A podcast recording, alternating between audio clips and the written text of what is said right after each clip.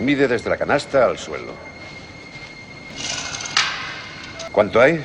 3-5. 3-5. Os daréis cuenta que mide exactamente lo mismo que nuestra cancha de Hickory. Id a cambiaros para entrenar. Rebound Bosch. Back out to Allen. His three-pointer. Bang! Tie game with five seconds remaining. And Michael has the ball. Again guarded by Shawn Marion. The fadeaway.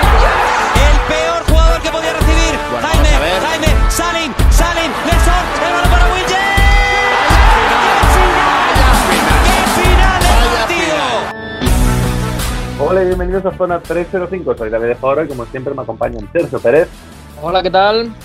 Alberto Rodríguez, ¿Qué pasa, chicos? Jacobo Fernández Pacheco Hola David, hola a todos. y Bienvenido Fajardo. Hola, ¿qué pasa? Eh, Sergio Pérez, ¿ya estás de vuelta o sigues perdido por el Uf. punto? Mira, mm, todavía estoy por ahí, porque si recordáis estaba, me encontraba en- en los barrios bajos de Chicago y entonces pensé, ¿quién me puede ayudar aquí en Estados Unidos? Que no sea San Dirk Nowitzki o San Luca Doncic, eh, que son mis salvadores. Entonces dije, pues voy a tirar para abajo a ver si llego a Dallas. Lo que pasa es que me he pasado. Entonces, ahora estoy en la selva del Amazonas, eh, que bueno, creo que me están siguiendo unos indígenas, porque he oído un par de lanzadardos y demás, y estoy viendo animales nuevos.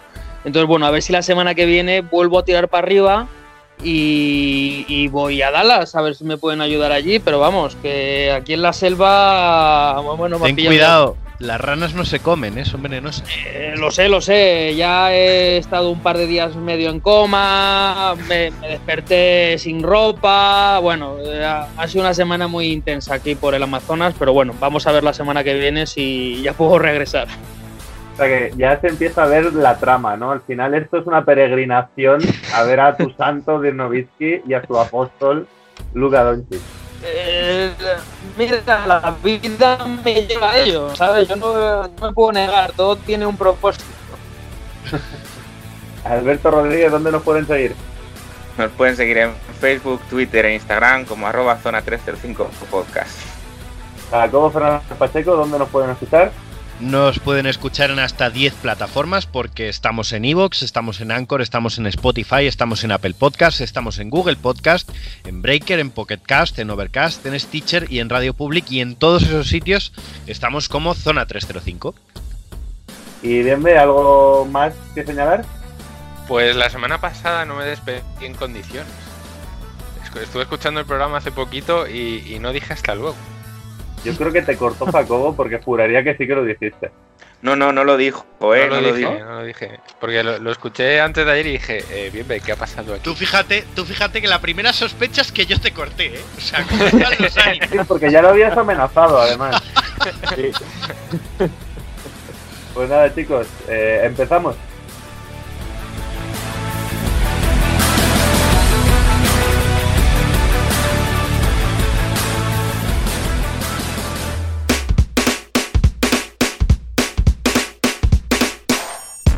Y empezamos eh, rescatando una sección mía, que es la del Hall of Fame mal. Recordamos, para el que no recuerda la sección, eh, la primera vez hicimos una sección especial de Nick Rodman con cuatro de sus mejores hazañas, quedándonos con nuestra favorita. Hoy ya va a ser, digamos, una más canónica en la que vamos a tomar cuatro anécdotas de cuatro jugadores distintos y entre todos vamos a decir cuál nos parece eh, la peor y mejor a la vez y la vamos a retirar como anécdota mítica del programa, ¿vale? Entonces, además os voy a pedir por favor que me ayudéis a titularla. Yo tengo una propuesta de título que os lo voy a decir una vez contada la historia y ya vosotros me vais a decir si lo compráis o si se os ocurre un título mejor, ¿vale? Vale, pues vamos a ir empezando. La primera, esta seguro que os suena. Recordaréis que en, no recuerdo si la temporada pasada o la anterior, creo que la anterior, la primera temporada de Chris Paul en, en Rockets, jugaron un partido contra Los Ángeles Clippers en el Staples Center, que además ya sabemos que eh, Chris Paul no se fue muy contento de allí, tuvo muchos roces con Doc Rivers, tuvo muchos roces con Blake Griffin, que por aquel entonces todavía, todavía estaba por allí. Y todo aquello acabó con eh, Chris Paul y James Harden usando un túnel secreto que había en el Staples Center para colarse en la parte de atrás del vestuario de Los Ángeles Clippers para montar bulla. No solo eso, sino que además convencieron a Clint Capella de que fuese a tocar la puerta a hablar con ellos para despistarlos y poder entrar ellos por la puerta de atrás. Yo esta historia la he titulado El Capela de Troya. Solo por el título está escalando ya, es mis favoritos. Sí, sí, guay. me gusta mucho el Compramos- título. Compa- compramos el Capela de Troya. El Compramos. Capela de Troya está muy Compramos bien. el café. Troya. Quedaos con la primera historia, la del Capela de Troya, ¿vale? La segunda historia es eh, de una gran leyenda de la NBA, como es James Worthy. James Worthy en 1990 jugaba en un partido en Houston. Y bueno, pues antes que nada os pregunto, vosotros si tenéis que jugar un partido oficial de la NBA, estáis en Houston, tenéis que matar unas horas antes de jugar, ¿qué, qué cosas se os ocurren para matar el tiempo? Bueno, a lo mejor visitar el centro de la NASA, ¿no? Bien, bien. ¿Alguien más? Viendo a los americanos irse a disparar o algo de eso. Exactamente. Que, que en Texas, Un poquito de tiro, por ejemplo, me en gusta. Texas me gusta. están muy locos. Por ejemplo, yo que sé, comida basura, ¿no? O sea, hay varias opciones, diría yo, ¿no? Bueno, pues al bueno de James eh, se le ocurrió irse de putas. Con tan buena predisposición que las mujeres a las que solicitó sus servicios eran policías encubiertas. Esto acabó con James Worthy pasando la tarde en la cárcel, teniendo que pagar una fianza de 500 dólares justo según empezaba el partido. Esto provocó que James Worthy llegase al estadio durante el segundo cuarto, con todo el público aplaudiendo y súper emocionado de que James Worthy llegase al partido. Y en una victoria con además prórroga, James Worthy acabó con 24 puntos. ¿Qué os parece? Yo esta historia se me ha ocurrido llamarla eh, Big... Seguro que lo queremos llamar Big Game James y no putero. Eh, no sé, no me, no me convence tanto, Sí, ¿eh? esta es la que más me ha costado, ¿eh? también os lo digo. Esta no estaba muy seguro, por eso os he querido preguntar qué se os ocurría, porque no, no terminaba de ver el enfoque. No sé, podríamos llamarlo. mm, Partido de los 500 dólares. No sé, algo así tipo como dos policías rebeldes, dos, pero haciendo un crossover, ¿no? De, de prostis y a lo loco. Eh, mira, no está mal, ¿eh? No está mal. No está mal, me, gu- me gusta, me gusta. Lo dejamos ahí, de momento de, de Prostis y a lo loco. Bueno, tercera historia, permitidme que abra el documento, porque lo tengo en un documento separado. Prostis, prostis, ¿no os parece el tipo de palabra que utilizaría Ned Flanders? Es como decir putas, pero es que suena muy, suena muy duro, ¿sabes? Sí, que tenemos prostis. el A- AR. De putis y a lo loco. Bueno, voy con la tercera historia. Esta es de. Os dejo elegir Ron Artest, Meta World Peace, Pandas Friend, todo lo anterior. Como nos quedamos con Ron Artest, ¿no? Que es más sencillito. Sí. Bueno, pues ya sabéis que Ron Artest, eh, el jugador anteriormente conocido como Ron Artest, jugó en Los Ángeles, donde coincidió el anillo con los Lakers. Y eh, decidió, esto no sé si lo sabréis, decidió montarse una productora de cine, Artest Media Group. Entonces, eh, aprovechando el casoplón que tiene, se le ocurrió rodar una película con tiroteo incluido en su casa. ¿Eso qué hizo? Que todos los vecinos llamasen a la policía pensando que había un atentado terrorista en el barrio.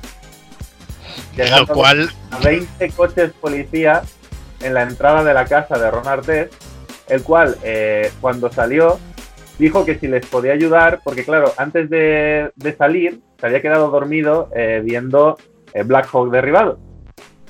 Y entonces se le ocurrió que a lo mejor estaba viendo de verdad un atentado y salió ofreciéndole sus servicios a la policía de si les podía ayudar a detener lo que estaba pasando.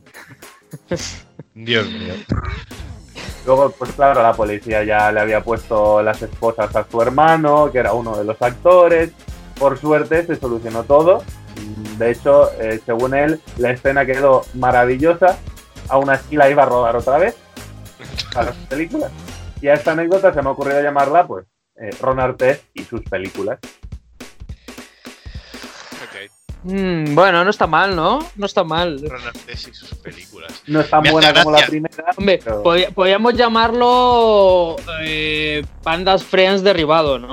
Haciendo un crossover un poco con- o Meta estaba- World Peace derribado. Yo, yo estaba pensando, yo estaba pensando que al final es curioso que se rodase una escena de tiroteo porque seguramente todas las armas ya las tenía Arteste en casa. Sí, sí.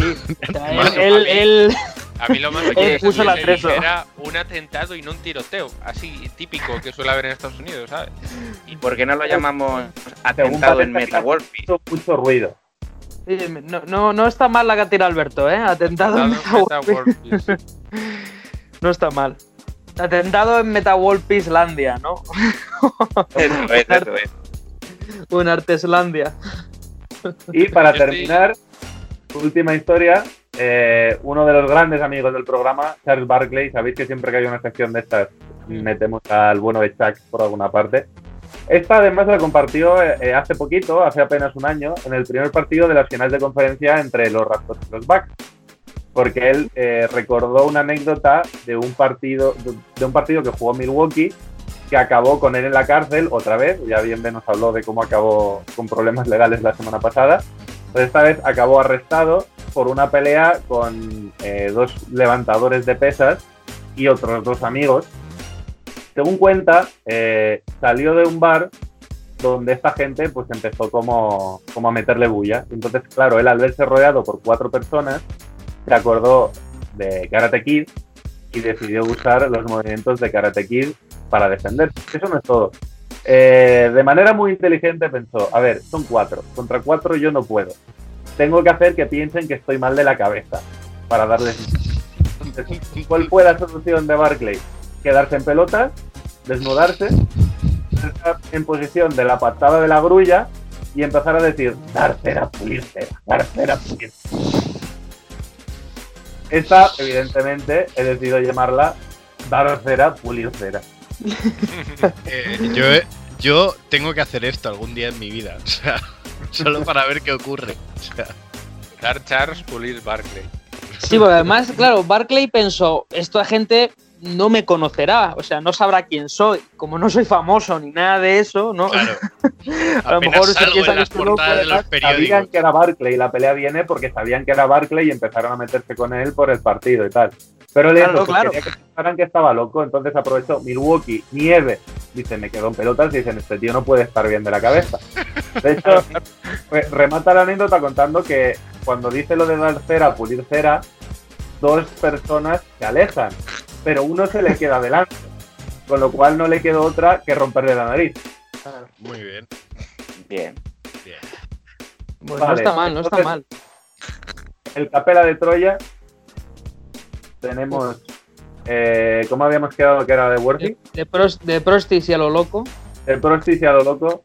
Tenemos. eh, Alberto, recuérdame Meta World Peace. Atentado en Meta World Peace. Eso es. Y dar cera por ir cera.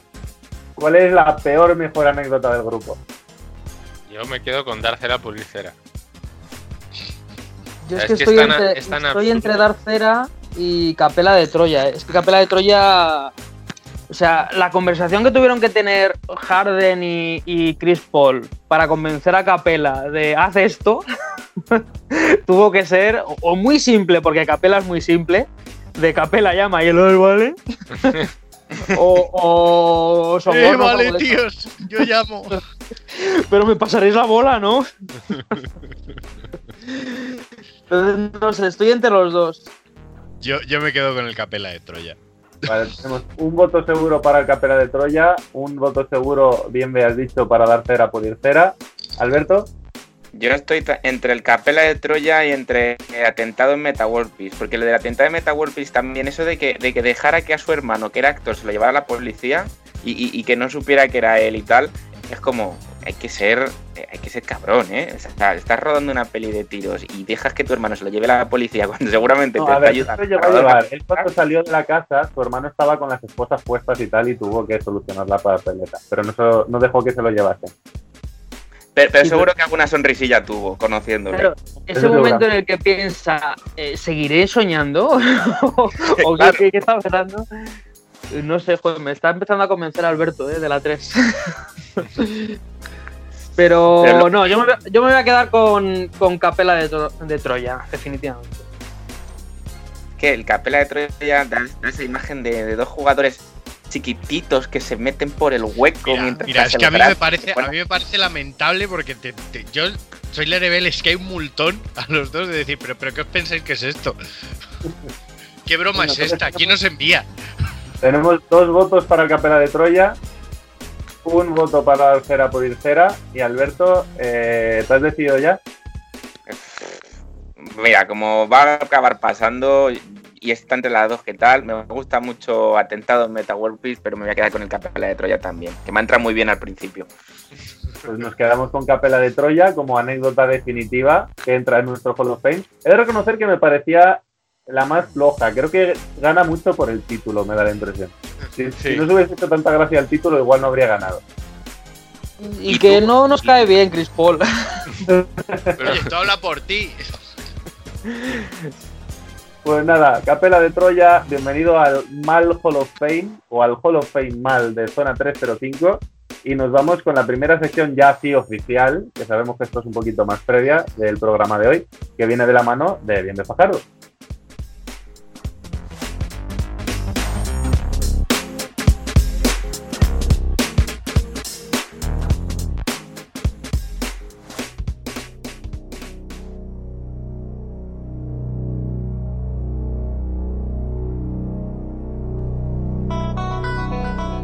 Eso es. Pues como todos sabréis ya y todos estamos un poquito al día, ha acabado eh, The Last Dance. Oficialmente el documental de Netflix eh, tuvo sus dos últimos capítulos la semana, bueno, es durante esta semana. El lunes salieron a la luz en, en- aquí en Netflix España y creo que todos hemos podido disfrutar mm, muchísimo de esta serie documental que nos ha entretenido durante estas semanas de cuarentena. Qué mejor momento, obviamente, que, el de una cuarentena para ponernos estos capítulos sobre uno de los momentos más históricos de- del baloncesto estadounidense. Y quería preguntaros a todos en general un poquito, porque quiero que esta sección sea un poco debate de qué es lo que más os ha gustado del documental, qué es lo que menos os ha gustado, y sobre todo qué cosas del documental habéis descubierto. Porque vale, la historia en general ya se sabía, que cómo ganaron, cómo fue un poco todo el proceso de la retirada de Jordan, de por qué fue, pero que me contéis un poco esas novedades del documental que antes no sabíais. Yo antes que nada, y antes de entrar en novedades y cosas que hemos descubierto, cosas que sabíamos y tal, yo lo único que quiero destacar es que es verdad que se han juntado muchas cosas, pero creo que demuestra el aura que emana de Michael Jordan, que más de 20 años después, otra vez, durante un mes y medio, se ha convertido en el atleta más famoso del mundo, probablemente. O por lo menos el, el más famoso del mundo del baloncesto, el, el único del que se ha hablado. Sí que es verdad que ha tenido que haber una pandemia de por medio, se ha tenido que paralizar la NBA, lo que todo eso es, es verdad que es circunstancial. Pero eh, de que otro deportista podemos decir que más de 20 años después de su retirada, otra vez se convierte en el deportista más importante de- del momento, ¿no? Ya.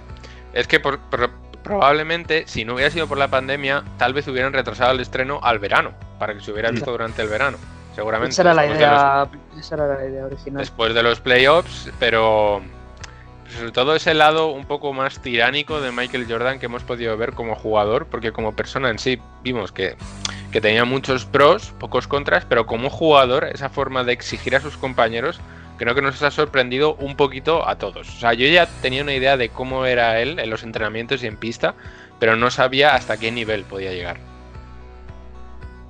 Bueno, y su nivel de locura, ¿no? Eh, hasta cierto punto, de, que como este jugó conmigo o es que a este le han dado un premio de no sé qué, me obsesiono y voy a por él, ¿no? Y bueno, era su manera de encontrar motivación. Pero sí que hemos visto ese lado, él la pisaba, ¿eh? Al principio de, de la emisión de que mucha gente iba a pensar muy mal de él. Bueno, es que es lógico. Yo en esto voy a decir una cosa que es un poco general, pero ningún gran personaje de la historia, exceptuando quizá los santos y los papas, eh, ha pasado a la historia por ser buena persona. Ah, yo creo que al final, cuando tú eres una figura como Michael Jordan, que aunque no es quizá un conquistador, un descubridor, un inventor, eh, sí va a ser una figura inmortal en la historia, al final tus luces suelen ser menos que tus sombras, lo que pasa es que iluminan mucho más que la sombra que pueden proyectar tus defectos. Entonces, si pensamos en, en gente mm, que ha hecho historia como, pues, ¿qué, qué podemos decir? Mahatma Gandhi era amigo de Hitler. Eh, Julio César mató a 4 millones de personas y esclavizó a 8. O sea, quiero decir, al final, cuando tú estás destinado a hacer historia, pues normalmente mmm, el corazón te lo tienes que dejar en algún lado. No, bueno, de hecho, Jordan tiene una frase que a mí me parece que encapsula muy bien esto, cuando dice que él nunca quiso ser un, modelo a seguir porque era el único partido que sabía que no podía ganar de ninguna de las maneras, que era una partida que tenía perdida. Eso es, yo, yo es que al final creo que para, para, ser grande de verdad en las cosas y que te recuerden por, los, por lo que tú has conseguido, al final tienes que tener, y es, y es una, casi una necesidad, cierta falta de escrúpulo. Quiero decir, y al final cada persona que parece la, más grande o de las más grandes en su, en su arte o en su, o en su campo, siempre tiene algo ahí que, que rezuma a podrido un poquito. Sí, y todos los grandes jugadores de la historia tienen episodios o capítulos de este estilo. No olvidemos que Magic Johnson echó a su entrenador eh, Paul Westhead en, en Lakers, eh, Jabbar exigió traspasos, LeBron ya sabemos que no deja casi entrenar a los sus entrenadores a menos que a ellos les guste, o sea, todos los grandes jugadores, bueno, de Kobe ya ni hablamos, tienen sus, vamos a decirlo, taras, ¿no? O sea, su manera de, de enfocar un vestuario. Entonces Jordan lo pasa que al ser el más grande es el que más se le nota y, más ha hecho por, por ser así. ¿no? Entonces, y también eso le ha llevado a ser lo que es, porque el nivel de exigencia que tienen este tipo de jugadores es que no lo puede alcanzar casi nadie. Entonces, si pones ese listón, normal que te cabres y, y lo exijas y te enfades. Algo muy curioso que, que, he podido ver ahora, después de que haya acabado definitivamente, es la cantidad de personas que están saliendo mencionando que todo, que hay muchas cosas del documental que no fueron así. A ver, es obvio de un documental de este estilo que se pueda malinterpretar, se digan ciertos comentarios que están fuera de contexto, como por ejemplo, Horas Grant salió defendiéndose que él no fue el soplo en ningún momento, cuando en el documental él mismo ya lo dice. Él dice que él no dijo nada a Sam Smith, al reportero, que la filtración tuvo que ir de otro lado. Que un reportero de este calibre no cuenta este tipo de cosas en un libro si no recibe esta misma verificación de dos fuentes. Y que él era su amigo, que hablaban de cosas, pero que él no era la, la, filtración. Luego, por ejemplo, Scottie Pippen, igual, que se le trata de una forma muy negativa, lo de la fiebre, lo de eh, cuando se sienta y no sale a jugar en los últimos minutos. Luego también eh, otros de los jugadores que han salido a quejarse un poco ha sido Kukoc, respecto sobre todo a la figura de Jerry Krause. Creo que Jerry Krause desde el principio del documental es el gran villano ¿no? de, esta serie de, de, de, capítulos en las que en realidad él fue un gran general manager que tuvo sus momentos un poco críticos pero creo que en sí la última temporada de, Jordan y estos Bulls es una muy buena estrategia de marketing tú vendes el hecho de que Phil Jackson va a entrenar por última vez a ese equipo y Jordan ya ha dicho que va a ser su último año si Phil Jackson no sigue. Los van a ver lo va a ver todo el mundo. O sea, es una de las temporadas más seguidas de la historia del baloncesto, seguramente. Yo ahí no termino de estar de acuerdo porque con lo último que has comentado, porque vende, o sea, tienes a Michael Jordan en el equipo, vas a vender siempre. A ti lo que te interesa es tener contento a Jordan y que él siga en el equipo. O sea, a nivel de marketing realmente creo que es más lo que pierdes que lo que ganas, porque lo que estás consiguiendo es tener a Jordan un poco descontento y ya planteándose bastante el, abandonar el equipo. Yo creo que más bien lo de Kraus, aparte de que efectivamente me parece un poco feo cómo lo tratan, teniendo en cuenta que es el único que no se puede defender, y me parece que en ese sentido habrían tenido que, de alguna manera, a lo mejor, no sé, darle más peso o a Kukoc o a alguien cercano a él para que pudiese defenderlo un poco. Pero fuera de eso, creo que lo, que viene a demostrar es algo que se habla mucho de, de, la NBA, y es que es una liga de jugadores. Y entonces, a pesar de que Jerry Krause era un magnífico general manager, también era un general manager con una visión quizá incluso un poco más europea, de decir, no, mira, es que el equipo y la directiva son igual de importantes que los jugadores. Y eso en la NBA no lo puedes decir. Porque en la NBA los jugadores, bueno, ya sabemos que hay muchos. Phil Jackson, el entrenador con más anillos de la historia, está considerado en general como un grandísimo gestionador de egos y de plantillas. No tanto como un genio táctico, que evidentemente no era manco, pero sobre todo sabía llevar muy bien esos egos, porque en la NBA hay un talento tan espectacular que realmente lo más importante es que tus jugadores estén contentos. Y aquello tal vez es lo que más le costó a Jerry Krause. Pero es que, o sea, siguiendo un poco en tu línea, que yo creo que, tienes razón, o sea, a ver, al final, un documental hecho y para, hecho y para Jordan, eh, al final lo que te va a tratar de buscar es la humanización del jugador, de esa figura tan intocable, tan perfecta, tan eh, profesional, tan al final los jugadores son personas también y, tienen sus defectos, como ya hemos dicho en el caso de Jordan, pero también tienen sus debilidades, sus momentos de flaqueza y circunstancias luego aparte propias. Entonces yo, por ejemplo, un poco en ese sentido, sí que me ha llamado la atención, eh, sabía que era muy, muy, muy loco, ¿no? Dennis Rodman, pero, pero llego a entender muy bien por, por qué hace lo que hace. O sea, es decir, cuando yo, por ejemplo, desde mi punto de vista, estoy entrenando y me llega un jugador que me dice que tiene que estudiar o que tiene que hacer un trabajo o que tiene que hacer tal, a, nivel profesional, con la presión que tienen, yo creo que ese sería el equivalente para Rodman. Sí que es verdad que muy llevado al máximo exponente, ¿no? Pero, pero cuando de verdad lo necesitas, cuando de verdad dices, joder, es que estoy hasta las narices de los medios, estoy hasta las narices de la presión, estoy hasta las narices de las horas de entrenamiento tal. Yo creo que, que como ser humano llega un punto en el que explotas. Y sí que es verdad que en el caso de Rodman es exagerado, ¿no? Pero llevándolo un poco a lo terrenal, al tema de hoy tengo examen, no puedo ir a entrenar, hoy tengo que hacer esto, o me ha pasado una circunstancia familiar, no puedo estar, o incluso a la, viceversa, cuando me pasa algo, me refugio en el baloncesto porque me ayuda a estar bien. Eso es yo creo un lado que, que, que The Last Dance ha dado a ver, que no sé si se habrá identificado bien por el espectador, pero yo personalmente lo he sentido muy, muy potente en ese sentido como, como entrenador y como espectador. Sí, claro, el problema de Jerry Krause es que quería más protagonismo del que mm, necesitaba el. Porque entiendo que seas protagonista si tu equipo es muy malo y todo el mundo hable más o menos de ti, pero un equipo en el que está Jordan y Pippen o Cook o Roland, lo que tienes que hacer es lo que hizo años anteriores, que es quedarse un poquito en la sombra y montar el equipo y ya está, ¿no? A ver, un documental también en el que la última palabra de lo que sale o no sale es del propio Michael Jordan, pues obviamente está, o sea, no es limpio en ese sentido, o al menos yo lo veo así, porque al final habrá cosas que haya dicho gente que él diga, no, no, esto no, que no salga, que me deja muy mal o muy bien o no me gusta esta opinión.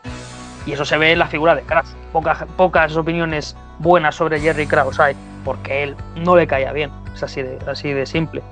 Y luego, yo creo que sí que la medida que él toma de, de decir vamos a reconstruir hasta cierto punto es buena, porque ves el equipo que había y dices, joder, es que o, compito al máximo, que yo creo que renovando a todos no iba a funcionar mucho, o reconstruyo totalmente. Entonces, es entendible lo que quiere hacer. Y luego han salido también como unas filtraciones de cuál era su plan, de fichar a Duncan y no sé qué historia.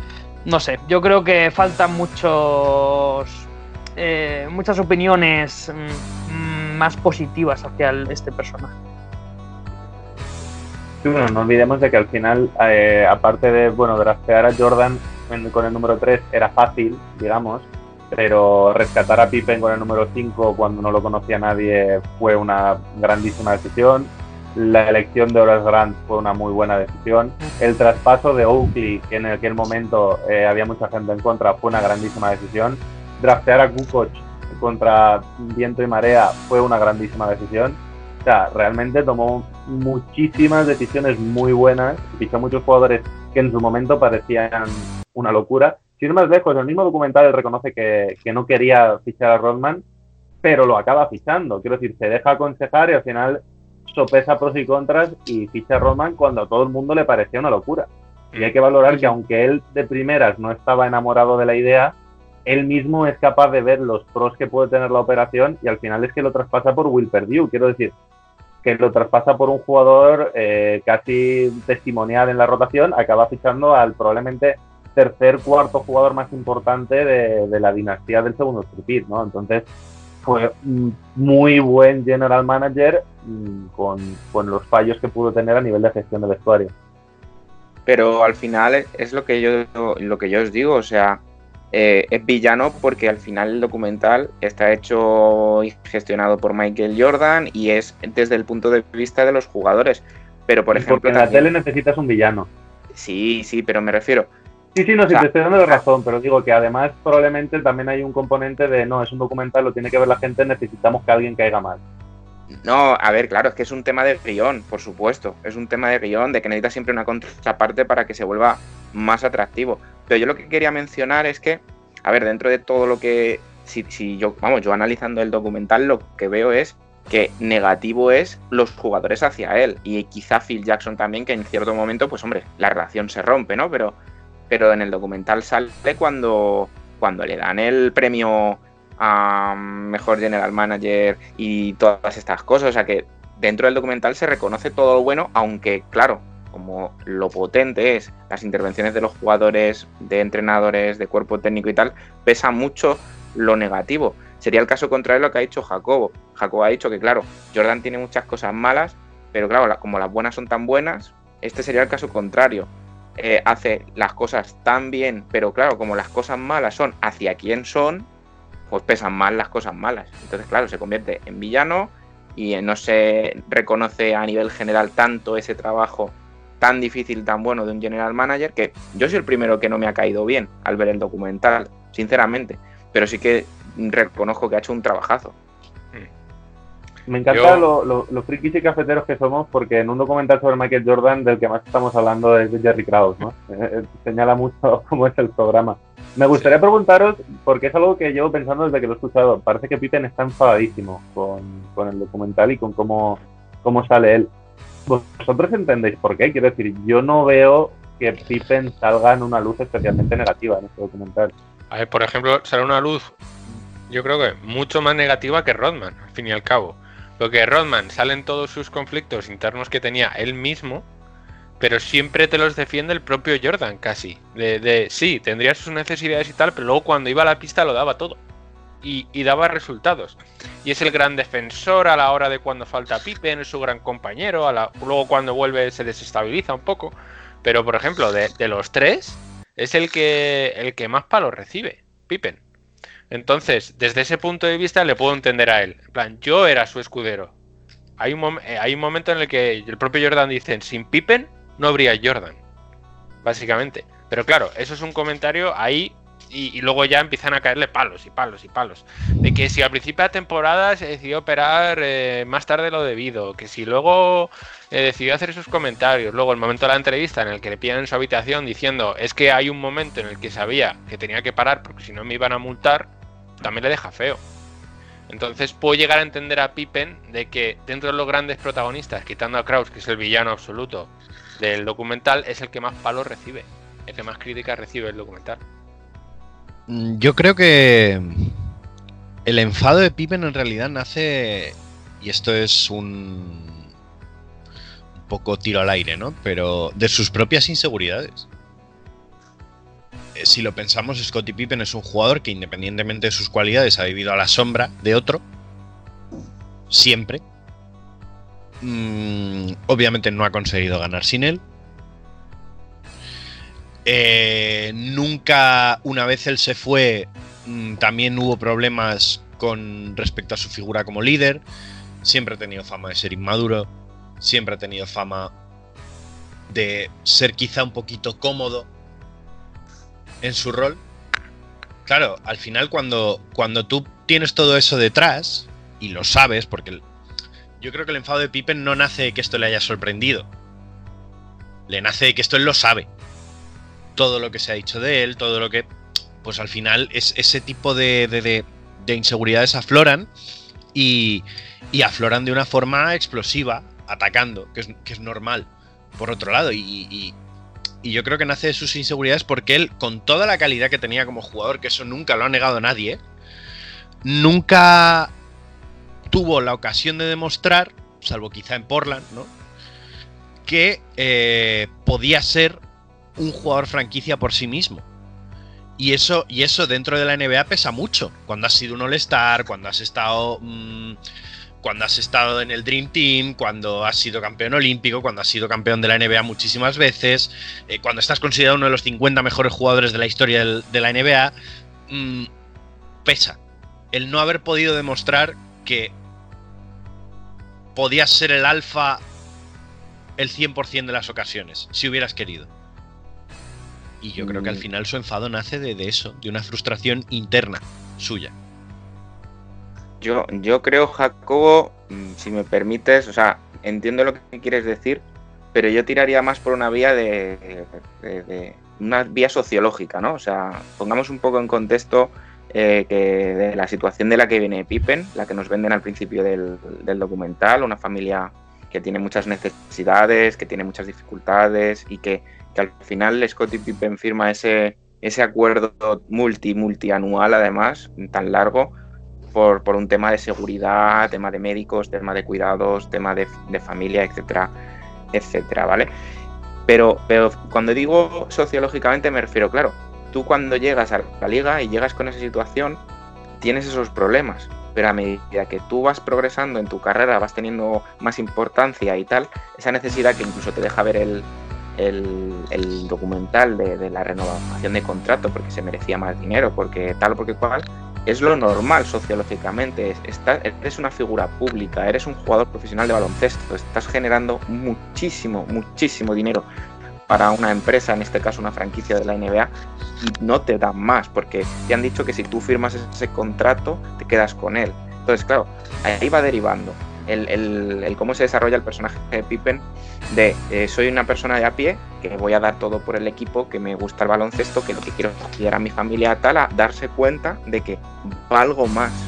O sea, ahí yo te lanzo un poco la contraposición, Jacobo.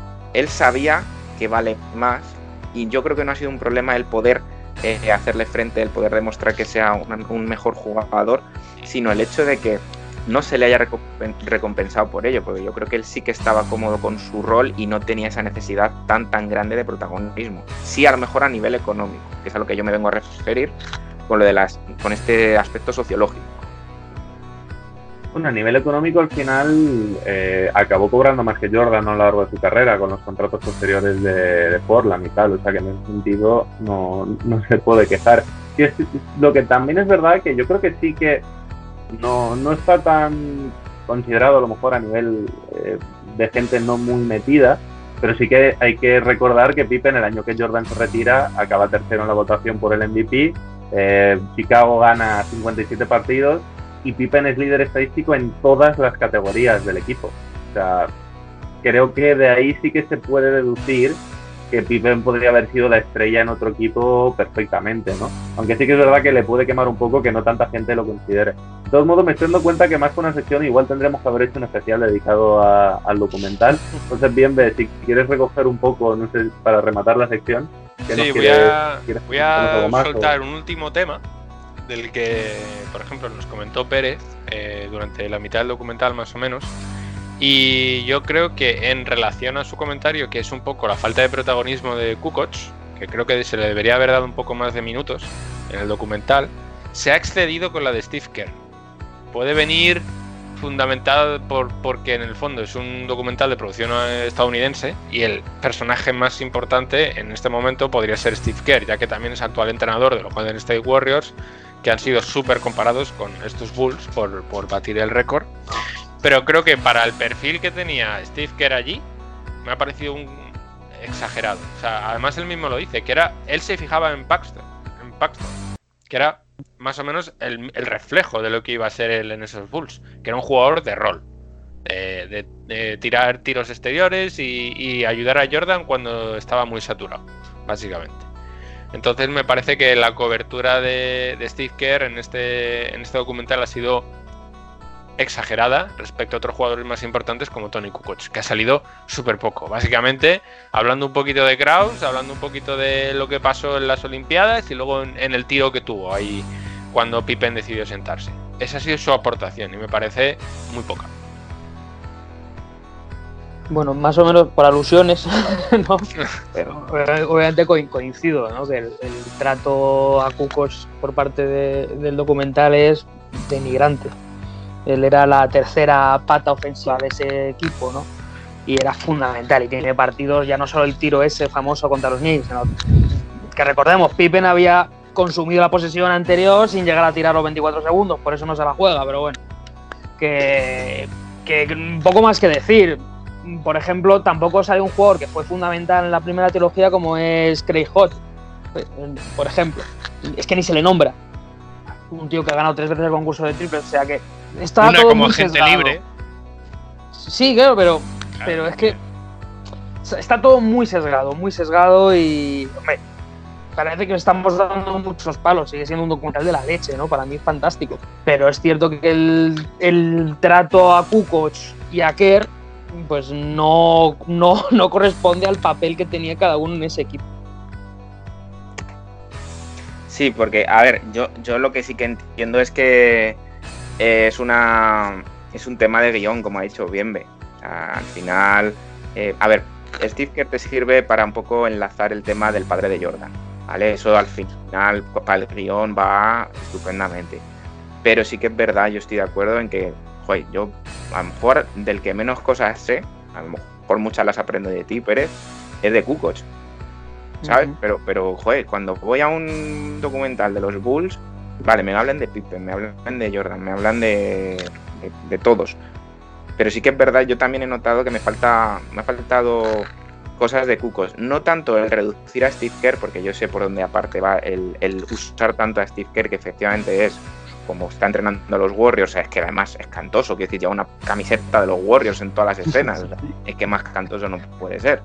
Eh, esa, esa linealidad, esa unión de los Bulls, los Warriors, luego aparte el tema de los padres de Jordan, yo entiendo que tenga mucho tiempo.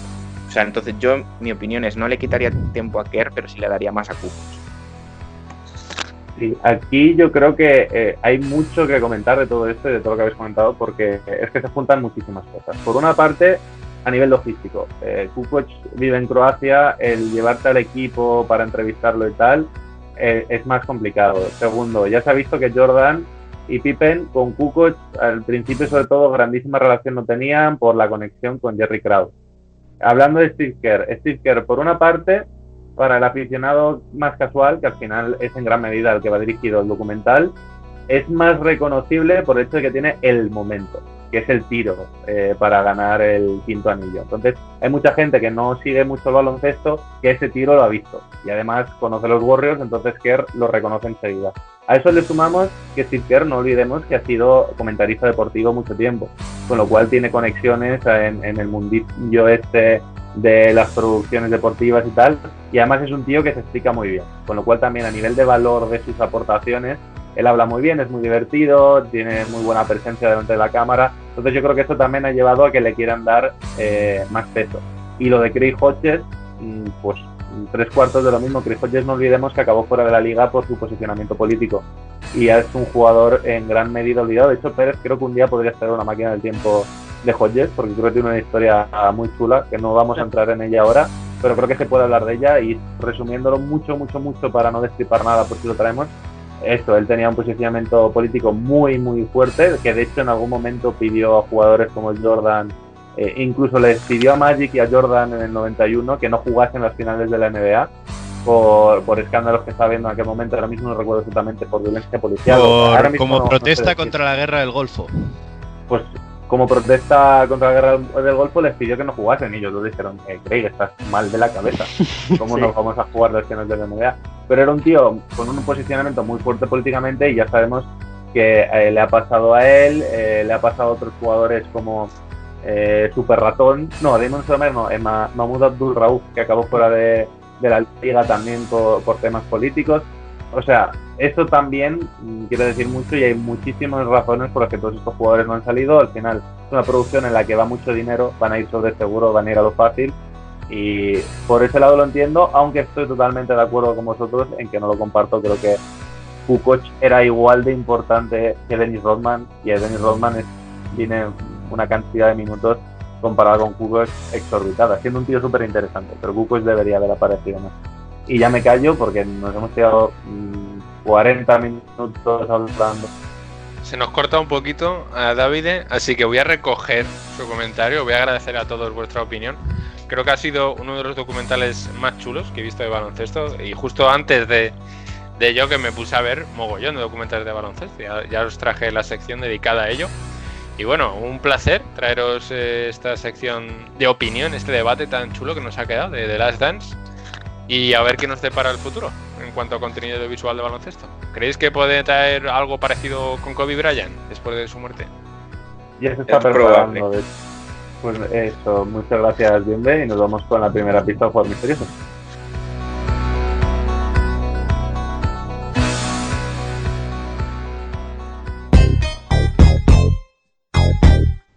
Bueno, Pérez, cuéntanos, primera pista.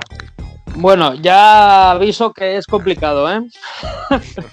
es complicado, pero no imposible. Entonces, bueno, vamos con la primera, que es que este base eh, mide más que Allen Iverson, pero menos que Jason Kidd. ¿Acabas de describir al base en medio? Eh, Kidd no mide tanto, ¿eh? No-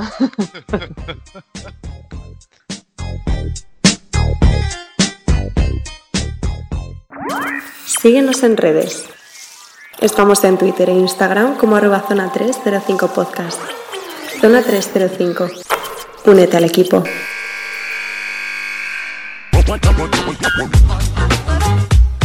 Bueno, Jacobo, eh, voy a destripar un poquito el programa. Eh, por línea interna nos has dicho que te hemos jodido la sección, nos querías hacer una sorpresa, no sé qué hemos hecho exactamente. Sí, Pero me porque iba a parece que hablar hemos de Craig que Hodges ibas y. Mahmoud Rauf, precisamente.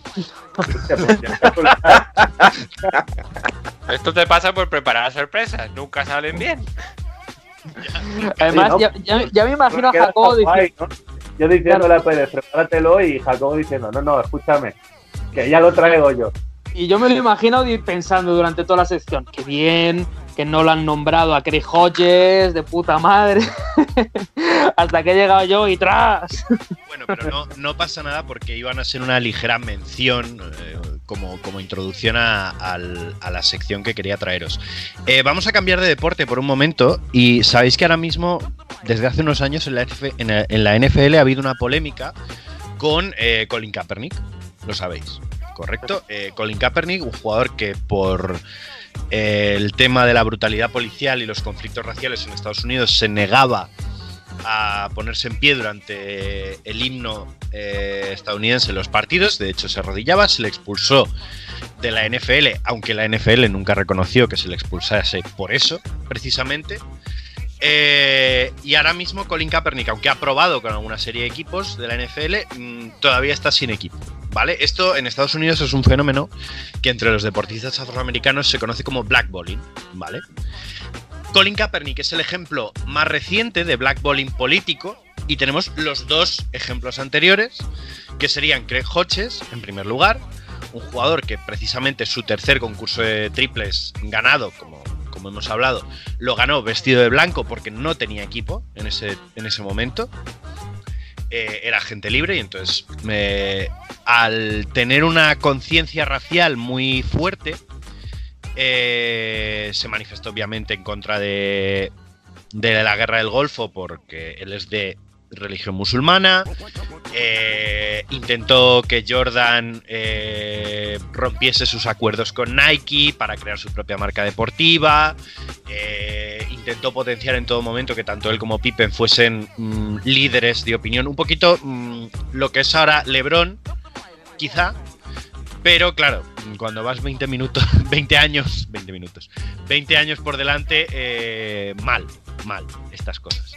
Y él acabó fuera de la liga, acabó jugando en Turquía, en Europa, en varios, eh, en varios equipos, una carrera que, bueno, podría haber dado mucho más de sí en la NBA.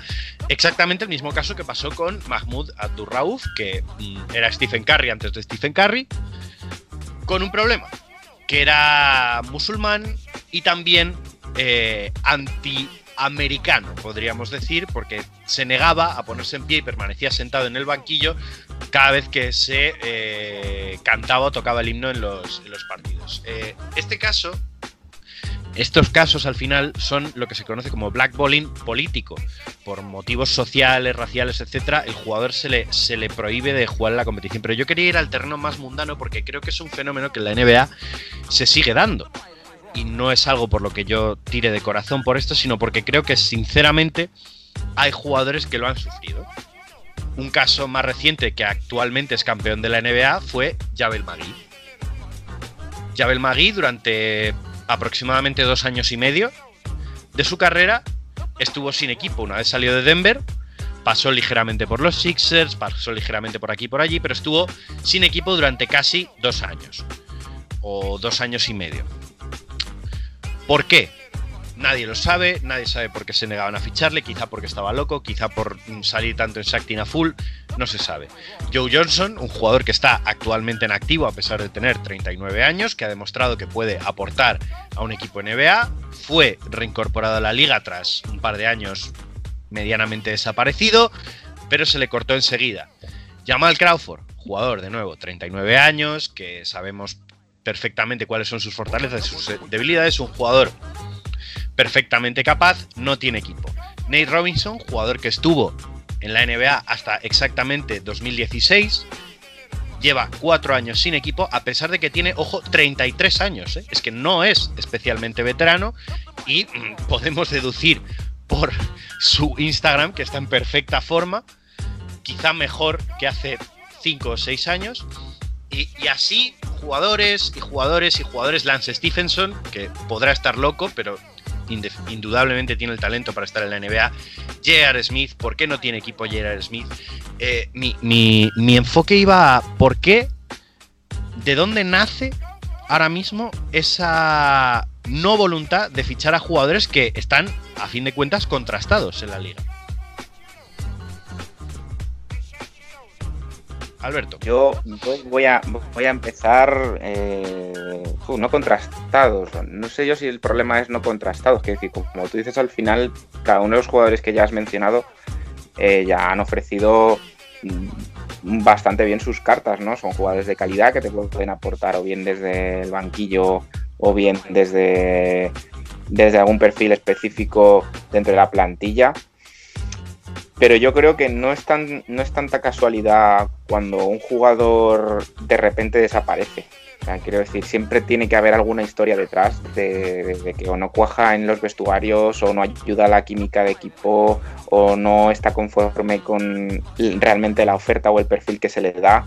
Entonces yo creo que va un poco más por ahí. Yo, la calidad de los jugadores que has ido mencionando es indudable. O sea, yo personalmente no, no, lo pongo en duda, pero sí que creo que a lo mejor es más un problema de vestuario, un, problema con, con, condiciones de los equipos, con, con todo este tema, eh, frente a lo que a lo mejor puede ser un, tema de no, es que no me interesa tener este jugador. Yo creo que es más por eso, a nivel de formación de equipo, de que me cuadre, de que esté dentro del sistema, todo ese tipo de cosas en este caso coincido más o menos con Alberto, ¿no? Que eh, sobre todo en el caso de Magui, fue más o menos una opinión pública. Porque el caso de Crawford o Joe Johnson, estamos hablando de jugadores más veteranos, ¿no?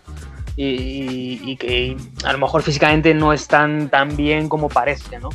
Pero coincido en que, ¿qué es eso? Eh, es, es un enfoque que se le da a un jugador en este caso Jabal Magui es el mejor ejemplo, y que luego demuestra que, es capaz. Con Nate Robinson tres cuartos de lo mismo. Mm, y, esto pasa muchas veces, ¿no? Eh, las Stephenson igual. Es un jugador con un, que tiene un enfoque, el que sea. Mm, en este caso no es positivo, por las circunstancias que sea, porque en este caso Nate Robinson tampoco ha demostrado que vaya por ahí pegando tiros a la gente que a lo mejor lo ha hecho. Más bien lo contrario, ¿no? claro, por eso, por eso, pero, pero como es mm, un jugador bajito, que en este caso ya sabemos cómo es la NBA, ¿no? Que hay mucho mismatch, que hay mucho cambio en los bloqueos y demás. No interesa, punto, no interesa este tipo de jugador. Entonces, mm, es, no es que sea racial, yo creo que no es racial en este caso.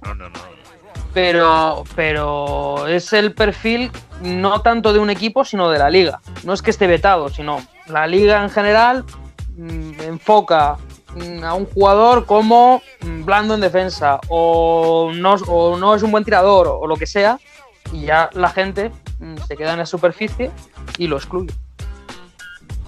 Sí, yo esto- me parece muy interesante lo que comentabas del perfil Pérez porque creo que um, tenemos muy idealizados a- muchas veces a los general managers cuando estamos hablando de gente que no siempre está especialmente preparada. Entonces, en el caso de los jugadores que has mencionado, Jacobo, hay algunos que entiendo perfectamente por qué pueden estar sin equipo, hay otros que lo puedo entender menos, tampoco me voy a meter ahí porque al final si no abrimos otro debate que creo que no es del que estamos hablando, pero sí que creo que hay jugadores como, el mejor caso es el de Jabal Magui, que se crea una narrativa a su alrededor, de hecho la gente de Jabal Magui sale diciendo que Shaktina Full le quitó dos años de carrera a Jabal, porque como salía a menudo y saca hacia las bromas y tal, se creó como esta figura del payaso con Magui siendo un jugador bastante válido que hizo que muchos equipos no quisiesen ficharlo porque decían, bueno, que es el tonto este que sale siempre, que se olvida de dónde tiene que atacar, que se olvida de las cosas, que no sabe dónde ponerse en pista, cuando se ha visto que es un tío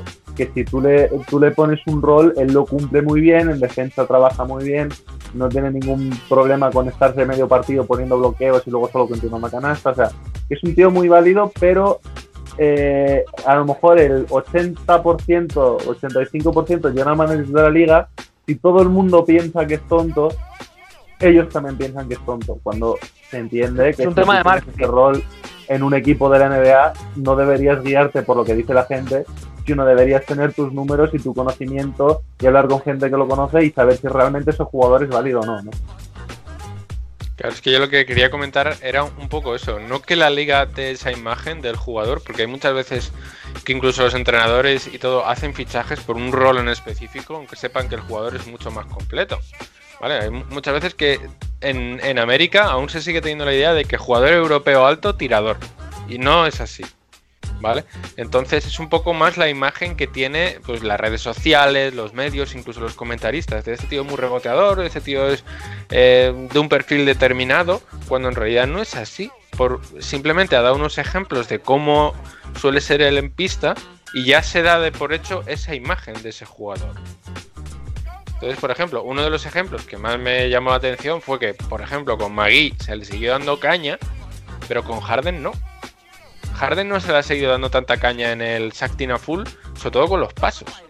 Porque primero, dejaba mal a Harden y segundo, dejaba mal a los a los árbitros, que no pitaban. Entonces, por ejemplo, en Shaktina Full hemos visto que ya el tema de que un jugador de siete pasos seguidos, que antes era verlo y te descojonabas vivo, pues te pasaba con Harden, te pasaba con Perkins. O sea, veías muchos ejemplos de jugadores que daban mogollón de pasos, no se pitaba nada, todo seguía tal cual. Y claro, yo creo que ahí incluso la liga dijo, oye, Sack, deja de introducir estas cosas que nos estás dejando mal a nosotros. Sí, pero luego vamos a casos quizá más llamativos como los de Carmelo Anthony. Carmelo Anthony, que podemos estar de acuerdo en que ese blackballing que se le hizo mm, en su momento, hasta que fichó por Portland, no respondía a criterios de imagen. Respondía a criterios de que se decía que no era un jugador eficiente en pista. Entonces, claro, ¿hasta qué punto la imagen que tú te creas y el valor que tú puedas aportar a un equipo se, se contraponen, porque el ejemplo que ha dado Bienve es muy bueno. James Harden también tiene una fama en la liga y no por ello se le ha denostado de determinadas situaciones. Hombre, quizá porque él está muy arropado por su franquicia y sabe que ahí tiene su futuro y su presente y todo lo que, lo que quiera. Pero claro, se me ocurre, Kevin Durant. Kevin Durant ha decidido apropiarse él el título de villano, del malo de la película, del quejica, del niño llorón, y, y nada ha ocurrido con él, más allá de las lesiones, que pobre hombre. Pero claro, ¿cu- ¿cuál es la diferencia? ¿Qué es, ¿Qué es lo que diferencia al final a Nate Robinson, que nunca ha hecho nada a nadie? Literalmente, nunca ha hecho nada a nadie. Y Carmelo Anthony. ¿Por qué Carmelo Anthony, que podríamos decir que cada uno a su nivel se fueron de la liga en las mismas circunstancias? Carmelo Anthony sí ha tenido una oportunidad y un jugador como Nate Robinson no. Alberto creo que quería intervenir. Eh, lo primero que voy a decir es voy a intentar que no se me vaya de madre, porque vamos a hablar de Carmelo, ¿vale? Vamos, a intentar llevarlo con calma. A ver, eh, lo primero de todo, yo creo que el, el- problema de Carmelo es que año a año, mm, eh, desde su último año en los Knicks, ¿vale? Él como que ha ido cavando un foso más profundo. ¿Qué quiero decir con esto? Por un lado, es, innegable que su rendimiento pues, ha bajado. Ya está. Eso no, le pasa a cualquier jugador, ¿vale? Llega un punto de su carrera en el que, bueno, sus, prestaciones empiezan a, a ser más reducidas. Eh, ¿Qué pasa? Que si tienes además un contrato que llegado a ese punto de un día para otro se convierte en tóxico, ¿vale? Muchos millones que cobrar, mucho espacio salarial dentro de los equipos NBA y tal. Y luego aparte, eh, eh, metemos el factor ego, ¿vale? El factor de, es que yo tengo este contrato y entonces eso quiere decir que yo valgo mucho y eso quiere decir que no sé qué. Pues claro, mm, eh, todo eso se ve, todo eso se ve. Y cuando expira tu contrato y nadie te quiere o te echan de un equipo, toda esa imagen ha quedado. Mm, se me ocurre como guinda del pastel, pues su efímero paso por Atlanta y que no perdona ni un mísero dólar a los Atlanta Hawks para salirse del contrato, para tal, eh, y que pueda operar libre y que Atlanta, pues bueno, que pueda eh, eh, repartir, digamos, ese contrato de Carmelo Anthony, ¿no? Entonces es un suma y sigue, es eh, yo todavía valgo para la liga, yo todavía tengo que cobrar mucho dinero, yo tengo que ser titular, yo tengo tal, yo quiero, quiero, quiero, quiero, pero claro, es insostenible, ya, ya hemos visto que ya no es un jugador en esa época, o sea, que decir, cuando ya en esa época de Oklahoma, luego Houston, etcétera, que ya no es un líder y ni siquiera es un super titular. Eh, es un jugador que te da buenos minutos de calidad, te puede desatascar el partido porque es un anotador nato, siempre lo ha sido y siempre lo va a ser. Pero claro, en la liga que vivimos hoy en día hay unos roles, hay unas jerarquías. ¿Y por qué vuelve Carmelo Anthony? Primero, porque a nivel social, a nivel de impacto, no me puedes comparar a Carmelo Anthony con, con Nate Robinson. Una persona que ha sido All-Star, que ha sido eh, ganador de título de máximo anotador varios años, eh, luego, sin ir muy lejos, eh, la posición en la que es drafteado y el hype que tiene desde el primer momento en el que entra en la liga, ¿vale? Nate Robinson al final, eh, bueno, sí, ha ganado sus concursos de mates, un tipo carismático, está, pero que decir, no es el mismo tipo de perfil el mismo tipo de importancia de jugador. Igual que poníais de ejemplo a Jabal Magui, en contraposición con Carmelo Anthony, yo os voy a poner a Dwight Howard. Dwight Howard es ese jugador que le ha pasado las mismas cosas que a Carmelo y que al final ha conseguido volver a la liga o a un rol o a una importancia importante en un equipo además importante, candidato este año al anillo, porque se ha bajado, se ha bajado el ego. Ha dicho, mira, yo eh, lo que quiero jugar y lo que quiero es mm, tener un rol y estar a gusto en un sitio y tal. Le ha dejado de importar el dinero, le ha dejado de importar ser el centro de atención, le ha importado todo, lo ha dejado de lado. Y precisamente ese proceso que parece que también ha llegado Carmelo Anthony es el mismo, lo que pasa es que ha tardado más. Entonces, claro, por terminar, ¿vale?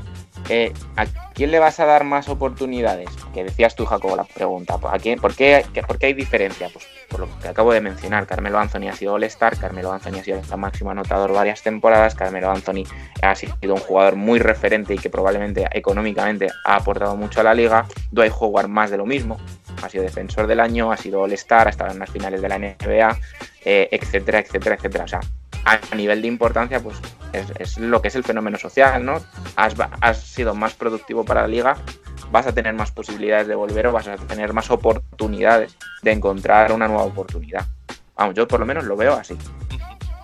Bien, y con esto acabamos. Sí, a ver, en realidad tampoco hay mucho más que añadir porque Alberto lo ha, lo ha resumido todo bastante bien. Es que en general es, la, mejor diferencia es la de Dwight Howard y Carmelo Anthony. Carmelo Anthony empezó a descender cuando llegó a Oklahoma y este año ha sido su año de redención, que le puede venir muy bien para la siguiente temporada de cara a buscar pues un equipo un poco más competitivo, que Portland está bien, pero claro, al fin y al cabo no van a llegar a mucho por lo que se estaba viendo, pero ha sido su año para recuperar su imagen. Pues todos sabíamos de sobra que era un jugador de calidad. ¿Qué pasó? Que no funcionó en Oklahoma y en Houston y luego tuvo sus líos con Atlanta. Pero es que es mucho dinero y los jugadores tienen que pensar lo primero en sí mismos. Y si, y si tiene un contrato tan caro asegurado, ¿por qué vas a rechazarlo? Es que nadie en su sano juicio lo rechazaría. Vale, te puedes meter mucho con Carmelo, pero es que mira lo que está, la que estás liando, en qué posición estás poniendo la franquicia. Dice, yo no he sido el que me ha ofrecido este contrato, entonces no sé por qué debería rechazarlo. ¿Entiendes? Entonces creo que Carmelo, dentro que cabe, ha hecho una elección inteligente, pero obviamente no le ha salido bien parado. Y ahora es cuando se está recuperando su imagen. Y Dwight Howard, pues ha sido un tío muy inteligente volviendo a los Lakers bajo estas condiciones, porque básicamente es el papel que tenía que tener incluso durante los últimos dos años, casi por capacidad física, porque las lesiones de espalda la han tenido muy lastrado últimamente. Y creo que vamos a acabar con David. Sí, quiero, es una cosita pequeñita, pequeñita, porque has dicho algo que me que quiero comentar y que da para otro debate que no lo vamos a abrir, pero que, que está interesante comentar. Que es muchas veces cuando un jugador, eh, dicen, lo cortan y recibe la parte íntegra de su contrato. Parece que los aficionados muchas veces tenemos la tendencia a decir, cabrón, ¿no? Eh, con la de pasta que le dan y, no va a perdonar ni un poco. A ver, eh, si nos olvidamos de la franquicia pensamos franquicia no como hay pobrecita la franquicia, sino que la franquicia la tiene un señor que tiene 20 o 30 o 40 o 50 o 100 veces el dinero que tiene el jugador, pues igual no te tiene que dar tanta pena el dinero que no perdona el jugador porque realmente eh, sí, es una pasta, pero él ha firmado, es un contrato, le han firmado eso por su trabajo y el que le tiene que pagar ese dinero lo tiene y mucho más. O sea, realmente no es tanto pobrecita franquicia. O sea, si me permites y ya con eso, porque es que me, has dado para... No acabamos nunca. Eh, no, no, no, a ver, eh, fíjate, yo nunca pienso pobrecito jugador o pobrecita franquicia, sino yo como yo lo pienso como espectador, como, ostras, esta franquicia no va a poder moverse y va a tener un mejor equipo para que yo pueda disfrutar de, o sea, como espectador, yo lo veo así. por eso Atlanta, ¿quién va a fichar con ese dinero? No, no, a ver, bueno, es que estamos hablando de Atlanta, claro. Y entonces Pérez ahora mismo tiene muteado su micrófono y se está conteniendo. Si le damos cuerda, pues imagínate. No, pero Pérez por alusiones tendría que entrar también. Eh, vale. ¿De verdad quieres que haga un coloquio sobre Atlante y su situación deportiva y económica en los últimos 10 años? Eh, no, es que no tengo mucho más que añadir. además, lo único que decir que hay equipos que, toman esa vía, como por ejemplo Brooklyn Brooklyn, de adquirir contratos tóxicos muy grandes a cambio de elecciones de draft para luego crecer en el futuro. Entonces, mm, todo, cada, franquicia tiene su estrategia y es igual de válida. Entonces, no creo que sea el, tema a tratar. Bueno, Alberto, como te hemos cortado, ya directamente, si quieres, termina tu idea y dale tú las gracias a Jacobo y todo, y que nos dé ya el jugador misterioso, que esto se nos va de las manos.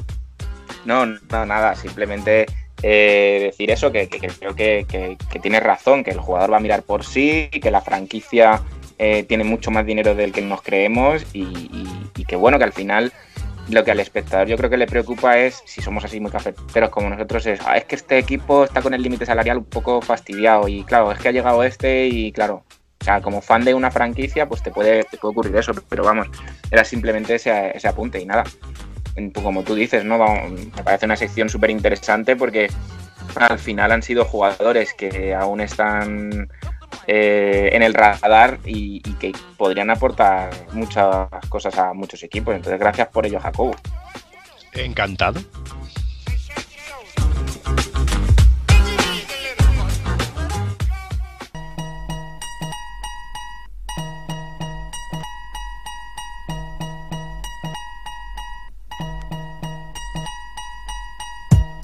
Y ahora sí vamos con Pérez, segunda pista del jugador misterioso.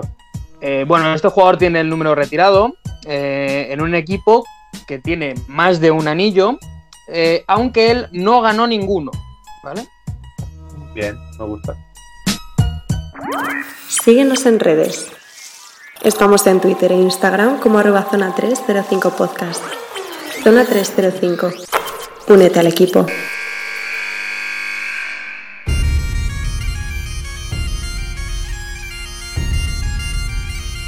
Y ahora nos vamos a la última sección con Alberto Rodríguez, que nos trae un tu historia muy especial, porque no solo es un tu historia, sino que tengo entendido que es el último tu historia de la temporada.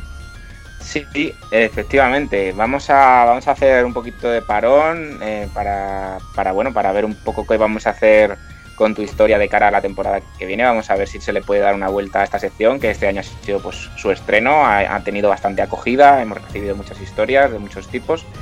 Y creo que va a ser maravilloso haber guardado esta historia para el final. Ha, coincidido con, esta época del año y de, la vida, así podríamos decir, ¿no? Que está siendo tan, complicada. Entonces, bueno, eh, ya sabéis, antes de empezar y darle al play, que lo tiene que dar Jacobo, porque ya sabéis que le tengo ahí el pobre un poco esclavizado con esta sección. Eh, si, si queréis mandar vuestra historia, pues bueno, nos podéis escribir y mandar el audio a zona 305 podcast.gmail.com. Y, y bueno, las normas, lo de siempre, 5 minutos eh, o un poquito más, no pasa nada si te extiendes. Si, si puede ser lo más limpio posible, es decir, que, que tu madre, tu hermana, tu, tu, padre o quien esté ahí contigo o tu perro. Deje no de gritar durante, ¿no? Efectivamente, mientras grabas. Y, y, ya sabes, nos lo mandas a ese correo. Y bueno, esta semana, eh, para finalizar lo que es el tu historia de, bueno, de, una manera lo más épica posible, vuelve alguien que ya estuvo en el programa la temporada pasada, eh, nuestra querida Laura Carrasco, y viene acompañada, es el primer tu historia doble que vamos a tener para cerrar la temporada, eh, viene acompañada de, de, su compañera de equipo en Robert Morris y selección española, Esther Castedo. Entonces, bueno, nos vienen a contar una historia un poco relacionada con la situación que vivimos eh, en los tiempos que corren. Así que si os parece bien, Jacobo, le puedes dar al play. ¡Vamos!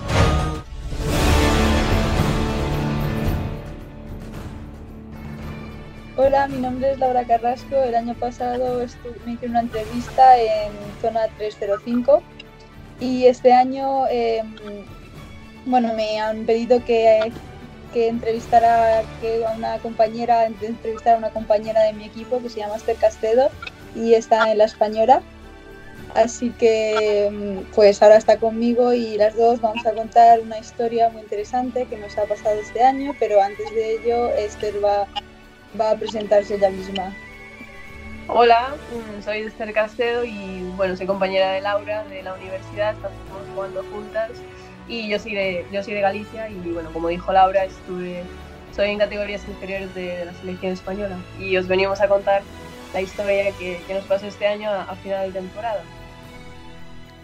Bueno, pues empiezo yo, Esther, eh, acabas tú.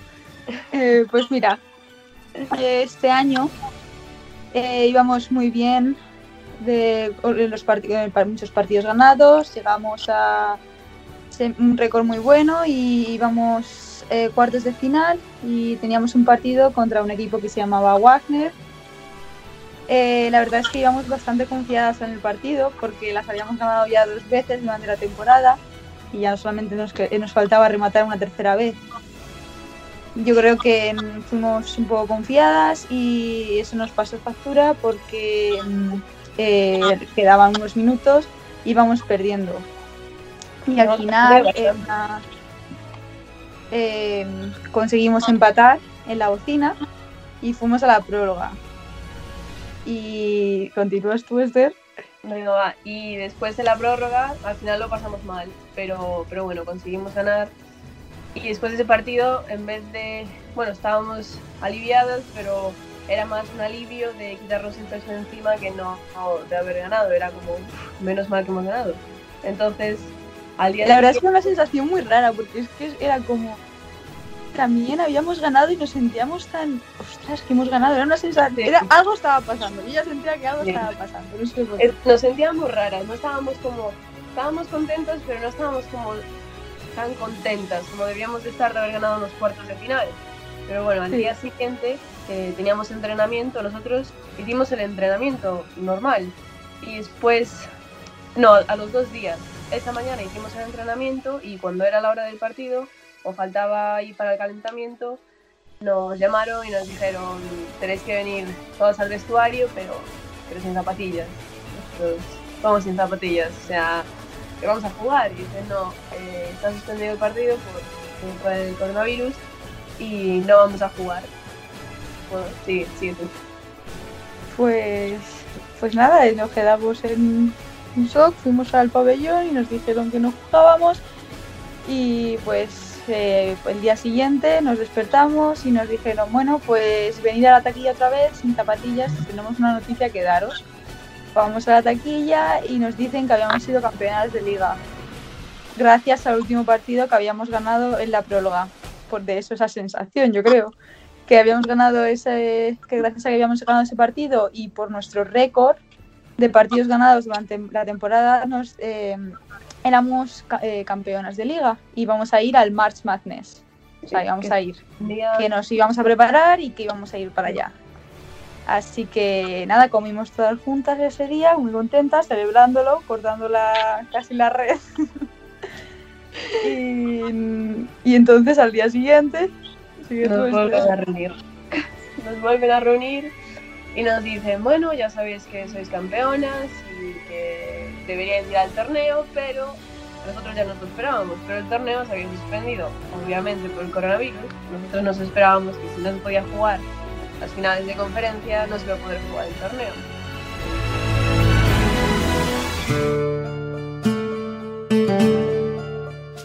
Entonces, bueno, pues nos quedamos así un poco como sorprendidos, pero al fin y al cabo era algo que nos lo esperábamos. Y entonces la cosa empezó porque se empezó a ir todo el mundo de la universidad. Empezó todo el mundo, empezaron a suspender las clases. Fue ahí un revuelo que dijimos nosotros, uy, a ver cuándo nos vamos a casa. Entonces, al principio nuestro entrenador nos dijo que, que nos podíamos quedar allí en la universidad, que a lo mejor era lo más conveniente para nosotras, pero Esther y yo dijimos que no, que nosotros nos íbamos, que no nos quedábamos ahí.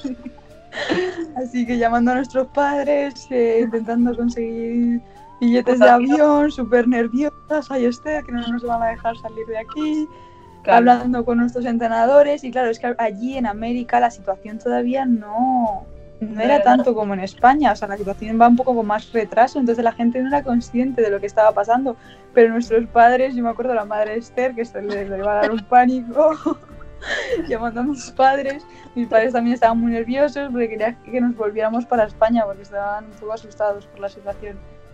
Sí. Y al final, la hermana de Laura consiguió mágicamente encontrarnos ahí vuelos por todos lados.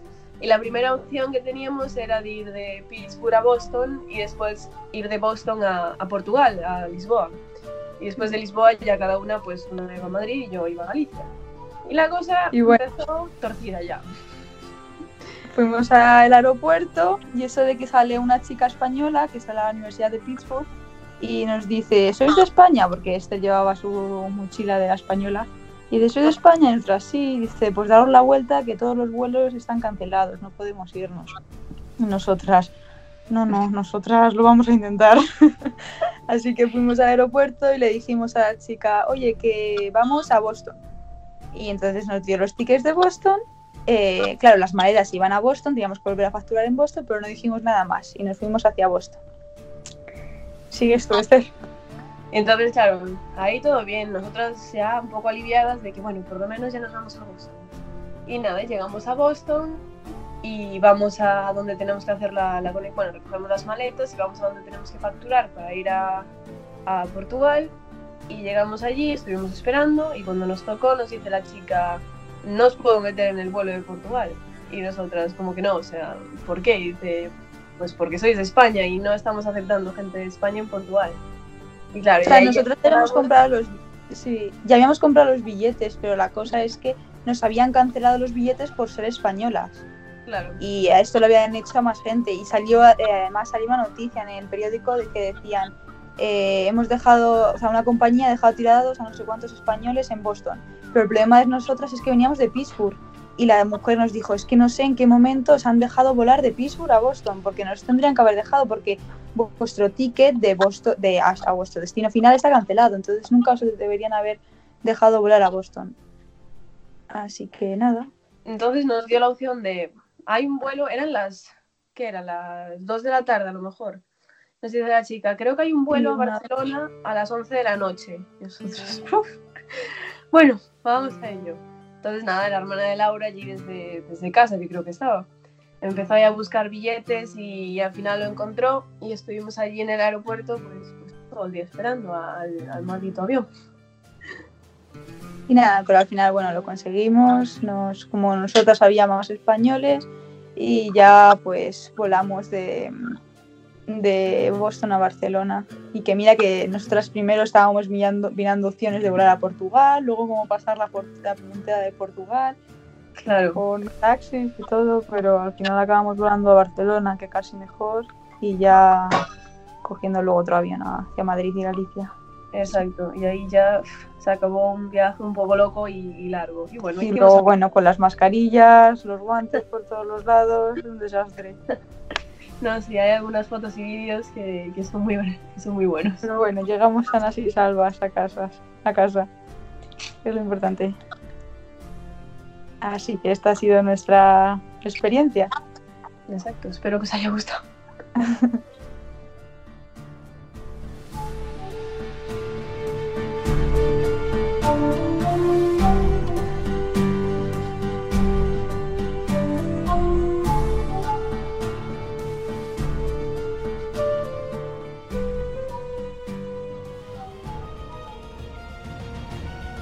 Bueno, mm, chicos, ¿qué comentáis? ¿Qué os ha parecido esta historia?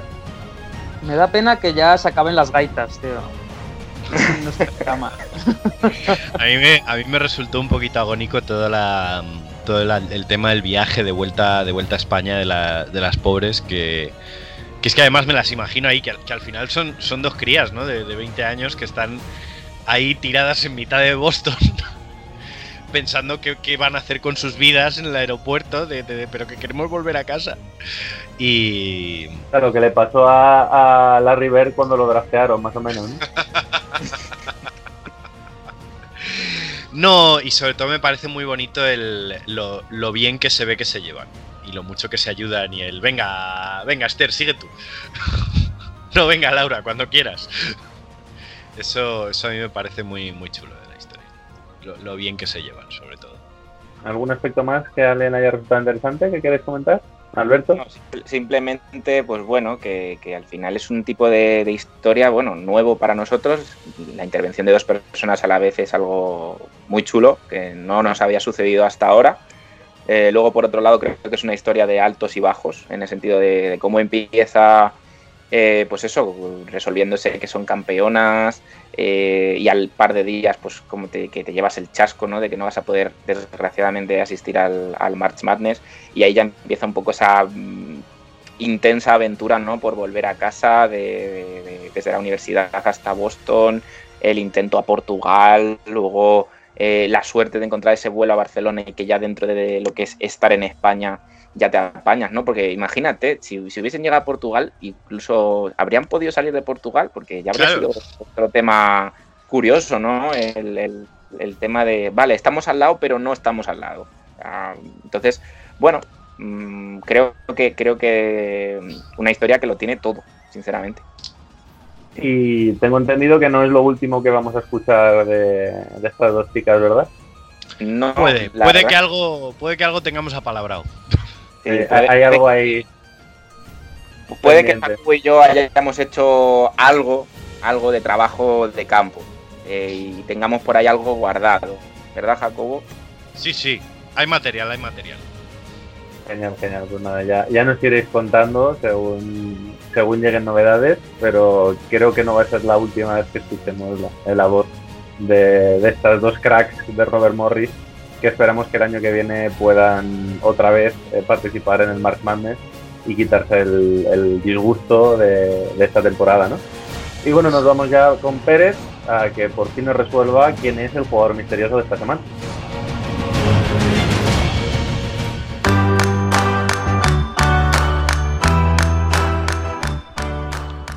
Pérez, dinos. Bueno, vamos con la, en un principio, última pista, aunque me da a mí que la cuarta la voy a tener que decir también.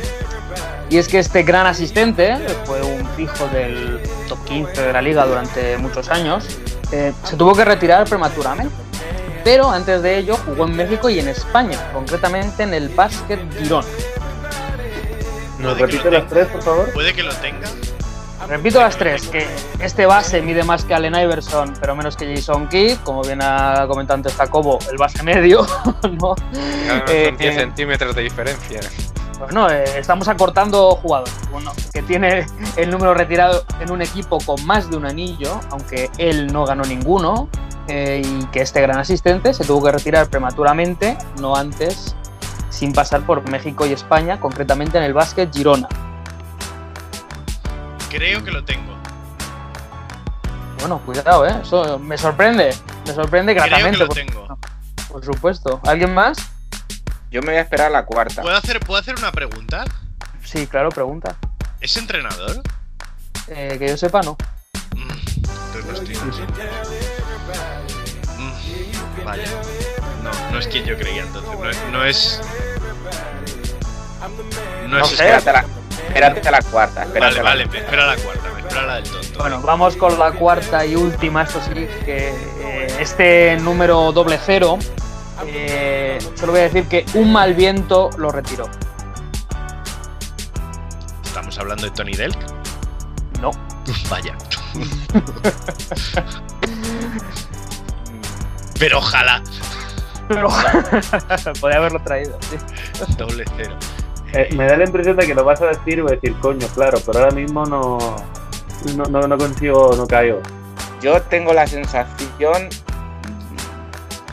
de que, de que es un jugador de, uno de, los de un equipo importante. De, de rollo Boston o algo Ahora ha así. dicho que tiene más de un anillo, por tanto. No, no, ya- la franquicia, la franquicia tiene un anillo- más de un anillo. Él no. no. Claro, pero a eso me refiero, que la franquicia tiene que ser mm, gorda, tiene que ser de las buenas. A ver, bueno, pueden ser los Knicks, eh, también te digo. por, por poder. Ya te digo que no es de los Knicks, ¿eh? A ver, yo, yo en principio había pensado, pero que no es, porque ya además has dicho que no es entrenador. Yo había pensado en, en Mark Jackson, pero no. no. Entonces, Doble cero, además. doble, claro, el doble cero tampoco. Entonces, Que es el número que tiene retirado en su franquicia, claro. Equipos con varios anillos. Eh, tenemos eh, Bulls, Celtics, Lakers, Pistons, Spurs, Warriors, em, el Miami Heat, em, Filadelfia, Houston. Houston, no sé. Hay unos cuantos, hay unos cuantos. Bueno, Sí, hay unos cuantos. algo, algo, alguna idea. Nada, cero, yo estoy doble cero. No, ahora Es súper, súper no jodido. Yo ya sé quién es, pero porque he buscado. Pero es súper jodido. Qué sinvergüenza.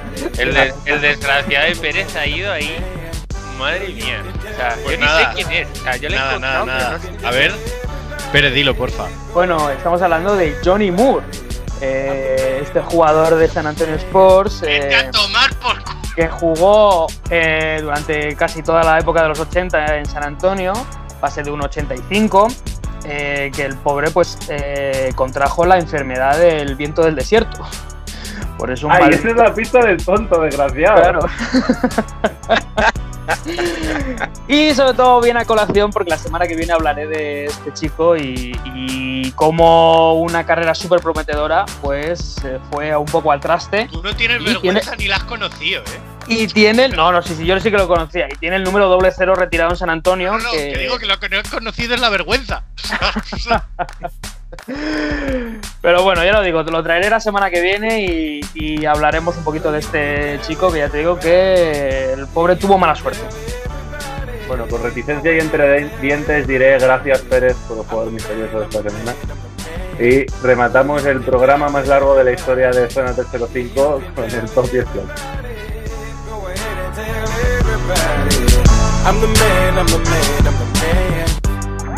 Síguenos en redes. Estamos en Twitter e Instagram como arroba zona 305 podcast. Zona 305.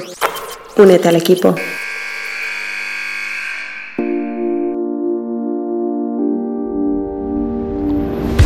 Venga, lo mejor y lo peor de la semana directamente voy a Pérez para que diga lo que tenga que decir y luego se pueda quejar eh, tranquilamente y desahogarse de lo que digan los demás. Vale, em, vamos con primero el top, que no me voy a romper mucho la cabeza. En general es que la NBA está ya a punto de decidir en un principio que Orlando va a ser la sede de la reanudación y que ya se está permitiendo entrenar más o menos a los equipos. Em, entonces, bueno, eso va a ser mi top en general. Flops traigo dos. Uno es eh, a raíz de la entrada a la fase 2 de algunas provincias y comunidades, sobre todo en Galicia. Ahora muchos entrenadores se preguntan, bueno, eh, entonces ya podemos entrenar. ¿Cómo? ¿Puedo entrenar con 5 sí o no? ¿Con mi equipo cadete preferente? ¿O qué puedo hacer? ¿no? Entonces que se aclare un poco esa duda. Y mi otro flop es el pobre Patty, Patty Wynn, que ha contraído el coronavirus. Entonces, bueno, no se puede tener todo. Primero le dan palos en el documental de Jordan y ahora esto. Mala semana. Venga, pues sigo yo. Mi, empiezo con el flop, que es el fallecimiento de Jerry Sloan, que subimos que falleció el viernes de esta semana que estamos grabando y bueno, pues un- una triste noticia que además también tuvimos protagonismo, protagonismo suyo en el documental de Jordan. Tras una larga lucha contra el Alzheimer, eh, acabó fa- falleciendo esta última semana. Y el top, creo, ¿no? Parkinson, eso es, eso Ah, es, Parkinson. Claro. Y, y el top va para una noticia que, que han publicado hace dos días sobre el, el top 10 histórico de jugadores latinos en la NBA. Y en el número 10 está Andrés Nochón. Ahí va riendo para casa. Ahí, si aquí, si aquí el que no se consuela es porque no quiere, ¿eh? O sea, Sí, al sí. límite. Y yo, pero no ha entrado, sitio. ha entrado. Ahí está, mi héroe. Y ya está. Alberto. Eh, bu- bueno, mi top, eh, a falta de Olimpiadas, bueno, es NBA en verano. Eso es lo primero, ¿vale? Un poquito a raíz de lo que ha dicho Pérez, porque sí que ya se han dicho dos fechas así un poco clave. Seguramente el 1 de junio se anuncie la vuelta de la NBA si todo va bien. Y creo que es el 15 o el 16 de julio cuando se planea reanudar la competición. También he oído y leído que se pretende que se jueguen entre 5 y 10 partidos de temporada regular para acabar, es decir, en torno a 70-75 partidos, no que se acaben los 82, lo cual veremos qué jergas nos, qué juergas nos trae con, con es que yo quiero jugar más partidos porque tengo más posibilidades, etcétera, etcétera, ya veremos. Eh, y luego, mi segundo top o flop de la semana eh, se lo lleva Pérez, porque llevo toda la semana de- debatiéndome entre yo, personalmente, para el que no lo sepa, soy muy seriéfilo, ¿vale? Y entonces Pérez ha decidido convertirse o en héroe o en villano esta semana al merendarse seis temporadas de, de una serie en cuatro días. Entonces, mm, no sé si llamarle héroe, si llamarle villano. Entonces, top y flop para, para Pérez para, para esta semana. Que, Villano, porque encima el, el muy cabrón, perdona Pérez, pero no, puedo- no tengo otra palabra, se la ha visto doblada al castellano. y será verdad. ¿Y qué problema hay con eso? Bueno, bueno, bueno, bueno, que se nos va esto de las manos y ya bastante programa llevamos. Esto para fuera de los micros, Jacobo. Eh, yo voy a empezar por el flop. El flop es eh, Fox Sports 1, concretamente eh, el programa de Colin Coward, que siempre ha sido Colin un poquito sensacionalista, pero que a raíz de esto de The Last Dance ha infravalorado, y ojo lo que voy a decir porque todos sabéis las opiniones que he tenido yo con respecto a LeBron James, ha infravalorado un poquito las opciones de LeBron James y el tiempo que le queda a LeBron James de, de ganar títulos. Ha, vendido la piel del oso. mm, Así se ha puesto muy grandilocuente y ha dicho, no, esta es la última oportunidad de LeBron para ganar, para ganar un anillo. Porque claro, ahora que va a haber menos margen salarial, no va a poder haber tan buenos equipos, él ya está mayor, tal. Me parece que, aunque es bueno dejarse llevar por las emociones y por las corrientes de, pensamiento en esto de, de la información deportiva y baloncestística, eh, LeBron James nos ha probado muchas veces, nos ha demostrado muchas veces a los demás que nos equivocábamos en muchas cosas. Y tal como estaban jugando los Lakers este año, yo los veía muy favoritos y no creo que vaya a ser la última oportunidad que tenga LeBron James, dada la longevidad que está demostrando en esto. Y como flop, pues bueno, que hemos hecho un programa muy largo, que voy a tener que estarlo editando durante aproximadamente el doble de su duración y que que me lo paso muy bien con vosotros, pero os odio. Ese es mi top. Pues ahora, somos, ahora es el top, o sea, el que nos odia es el top. De verdad, mira, me, me- me retiro, de verdad. Bueno, para rematar, top eh, lo saco yo porque no lo, no, no lo ha sacado nadie más, a pesar de que no soy el, el más fan del grupo, pero creo que vale la pena mencionar el final de Game of Thrones. El último capítulo ha sido además muy divertido, no sé si lo habéis visto todos los presentes, pero el, Yo esta- bueno, no Sí, diré lo he nada, pero Súper chulo. pero está, está muy chulo, está, está muy bien planteado. Se nota que son muy fans tanto de la serie como de la NBA. Y en cuanto al flop, pues mm, realmente no, no se me ocurre otra que repetir el que ha comentado Diembe, que es la muerte de Jerry Sloan, que es una pena, más aún, más pena da saber que una mente privilegiada para el básquet como la suya estos últimos años ha flaqueado un poco y no hemos podido disfrutar de él en nuestro día a día y en- con sus opiniones y, todo eso. Y la verdad que es una pena, nos hubiese gustado prepararle un pequeño homenaje, pero claro, por tiempos de grabación nos ha coincidido prácticamente la noticia y, y no hemos podido. Pero nada, mm, una, una verdadera pena, uno de los grandes entrenadores de la historia, a pesar de que no tenga anillo, que se hubiese merecido ese titulito. Además de un grandísimo jugador, no olvidemos que fue la primera gran estrella de los Bulls, aunque parezca mentira. Y nada, Jacobo, DJJ, despide el programa. ¿Con qué nos despedimos hoy? Nos despedimos con un auténtico temazo, un poquito de RB moderno. Eh, nos despedimos con el señor Jacob Banks y su Unholy War, una canción llena de reivindicaciones raciales. Últimamente estoy como muy hermano de espíritu, ¿no? Eh, pero que me parece muy, muy bonita, muy intensa. Y si alguien tiene la ocasión de ver el videoclip, que lo haga. Pues con Unholy Wars nos despedimos. Hasta la semana que viene. Adiós. Adiós. Hasta luego.